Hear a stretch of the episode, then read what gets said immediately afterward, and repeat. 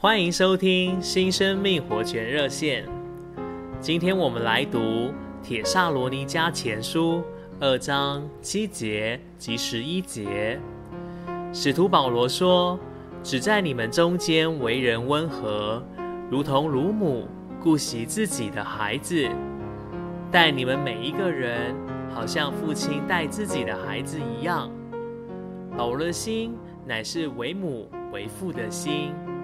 就像母亲的心是完全为着照顾她的孩子，父亲的心是为着孩子的教养。在民国初年，西方传教士来到中国内陆传福音时，村庄里老一辈的人不准任何人把房子租给他们，甚至称他们为洋鬼子。因此，有些传教士不得不住在桥底下。或地下道里。除此之外，也不准任何人卖东西给他们吃。这样看来，他们似乎没有活路了。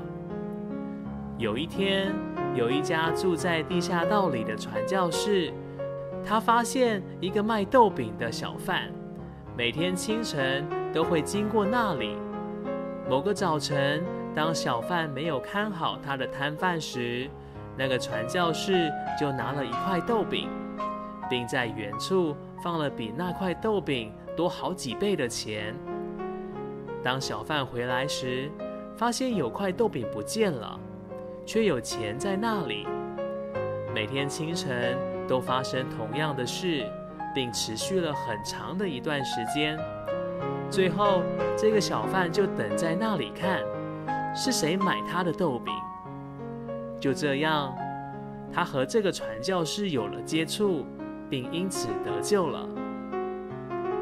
亲爱的弟兄姊妹们，这给我们看见，当我们出去接触人、喂养人时，在任何情况下都不该说我们没有路，因为这完全在于我们有怎样的心。我们若有爱人及加倍关切的心，路就会向我们开启。谢谢您的收听，我们下次再会。